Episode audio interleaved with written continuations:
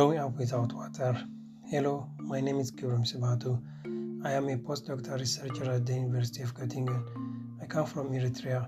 Eritrea is a new country sitting on the Horn of Africa bordering Sudan, Ethiopia, Djibouti, and the Red Sea, not quite far from the Yemen and Saudi Arabia.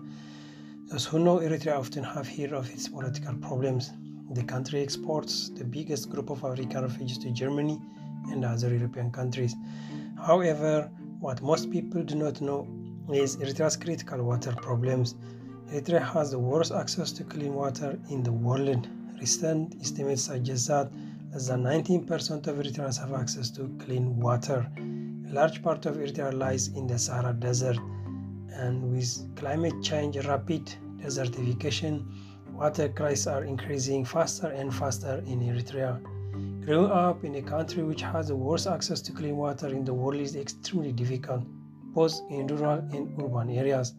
I grew up in a remote village in the southern region of the country. People and animals in my village drank water together from a hand dug pond that harvests rainwater in the summer. The pond ran dry at the start of the long and hot dry season. In the dry season, we worked for three hours to fetch water from a hand dug well that belonged to another village. Once we arrived there, we had to wait for, for hours until the people from that village hauled the amount of water they desired and let their livestock drink. Only then could we access the murky water left at the bottom of the deep well, which was spoiled with animal waste. We trudged back home carrying a heavy load of dirty water in jerrycans Children and women usually collected water who had to make the exhausting trips. Seeing heavily pregnant women carrying a jerry can of water and sometimes a child on top was very common. In rural areas, owning a donkey or two eased the life of women and children tremendously. As a child in particular, we used to miss dozens of school days to fetch water or simply because we were ill with waterborne disease. Our teachers often complain of students falling asleep during lessons or children returning late from breaks between classes to move from house to house in search of water to drink. In my junior and elementary school, we used to bring 5 liters of water to our teachers on a regular basis. Many students, including myself, did not go to school in several occasions since we did not have enough water at home for our teachers. When I graduated from high school, I moved to Asmara, capital city, to pursue a university study at the University of Asmara. In Asmara, water was rationed once every week or 10 days. Water trucks and donkey drawn carts were the lifeline for residents in Asmara and other urban areas in the, in the country. Urban people were famous for queuing on the streets along their water barrels they waited for water trucks to arrive that were late from the scheduled date, delivery date by several days. Often, children were left on the streets to look after the barrels. It was common for families to borrow some water from their neighbors just to drink or make tea or coffee. In Asmara, water from trucks was often brackish, untreated, and tiny in amount. Each household received a barrel of water regardless of its size. People knew that the water from trucks was not clean. They drank it nonetheless as there were no other alternatives. So many people often get ill. It was common for children to miss school days because of social and health problems linked to water, also in urban areas.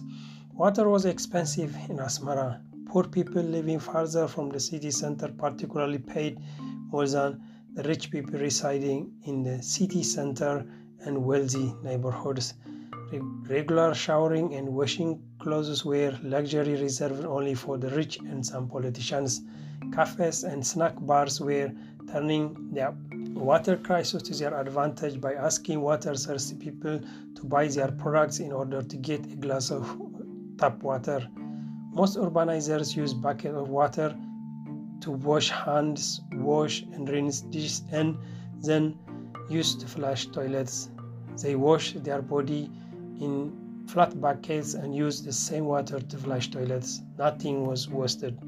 At our university male dormitory, water taps were always left open so that we hear water flashing out at random hours once a week or in 10 days.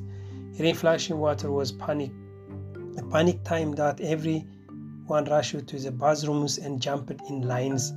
When one stern arrived, the first thing one did was fill a generic generic plastic can with water because it was sure that the water would stop at any moment. It was not uncommon to see students covered in soaps going from room to room searching for water that someone had concealed in his cupboard. Growing up without water was experiencing how life could be as hard it can be because of life because of lack of water we did not practice basic sanitation. Our clothes did not get proper washing and we did not get frequent showers. So the clothes we wear would always be dirty and infested with lice.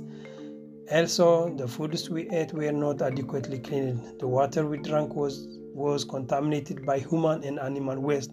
So it was not surprising that everybody suffered from frequent occurrence of diarrhea disease in our new country germany we access clean water both cold and hot in our kitchen and bathrooms, which is a blessing. Because of our background, however, we have learned ways to save water and appreciate it.